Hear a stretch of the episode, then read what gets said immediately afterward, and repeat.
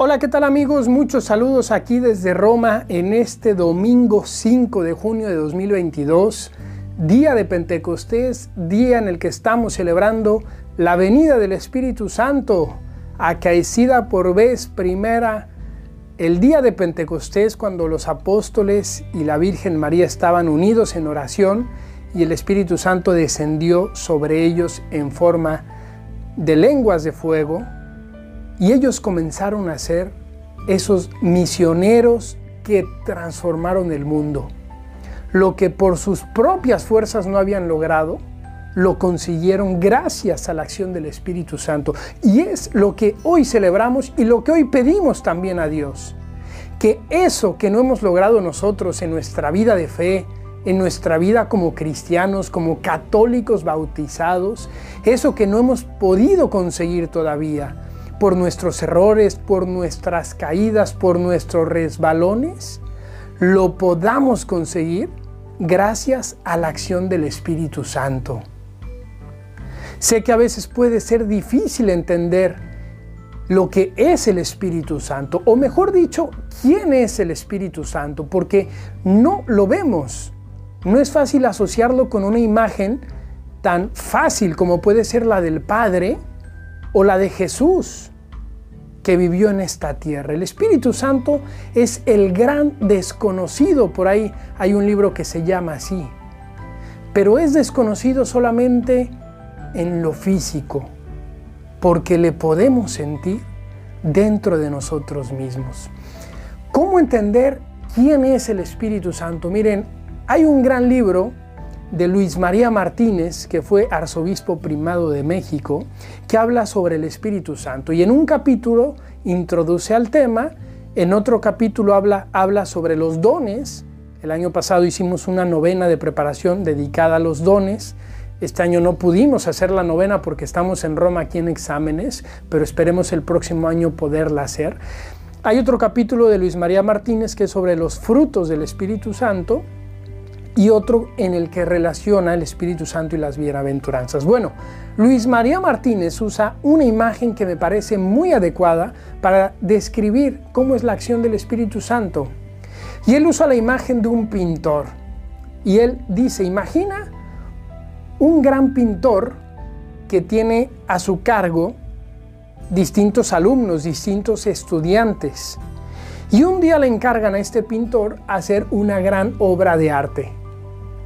Yo siempre imagino, cuando leo este libro, pues la capilla Sixtina, que la he visto varias veces aquí en Roma y realmente es impresionante. Bueno, es lógico pensar que este gran artista, cuando recibe este encargo, pues apoya, se apoya de esos estudiantes más avanzados que tiene y les pide que vayan comenzando la obra.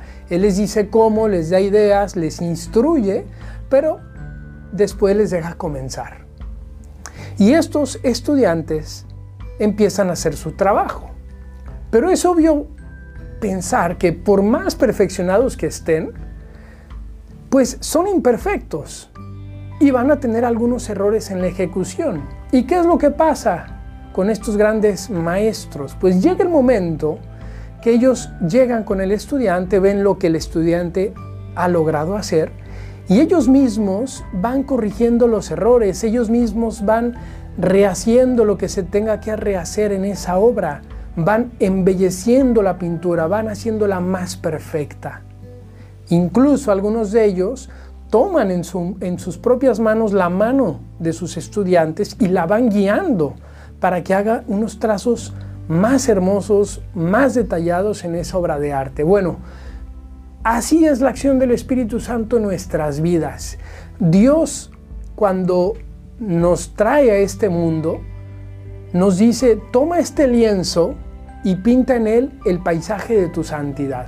Y nosotros con nuestro esfuerzo, con nuestros sacrificios, con nuestras virtudes humanas, vamos haciendo el mejor esfuerzo, vamos pintando ese paisaje. Dios naturalmente nos va enseñando cómo. Tenemos el camino de los mandamientos, tenemos las misas que siempre nos dejan una evangelización a través de la liturgia, de la predicación. Tenemos mil formas en las que Dios nos va instruyendo y nosotros vamos pintando ese paisaje de nuestra santidad al modo humano, con errores, con algunos trazos que no son muy bonitos. ¿Qué pasa en la vida espiritual? Llega un momento en el que el Espíritu Santo viene y toma nuestra mano y Él mismo la va guiando, la va dirigiendo en esos trazos, si nosotros se lo permitimos, obviamente, para que sean trazos ya no al modo humano, sino al modo divino, trazos perfectos. Y es entonces cuando sentimos que de nuestro ser salen actos que van más allá de nuestras fuerzas. Y esos son los dones del Espíritu Santo. Es un modo de obrar en nuestro ser al modo divino. Y queridos amigos, muchas veces sin darnos cuenta, hemos sido guiados por los dones del Espíritu Santo. Muchas veces Pentecostés se ha hecho vida en nosotros y hemos dejado, incluso sin saber esto, al Espíritu Santo actuar en nosotros. Y es cuando de pronto hemos vivido quizás una dificultad muy grande, pero la hemos afrontado con entereza, con fortaleza, y después pasa el tiempo, volteamos hacia atrás y decimos, pero ¿cómo tuve tanta fuerza en esos momentos? Bueno, ahí estaba el don de la fortaleza del Espíritu Santo.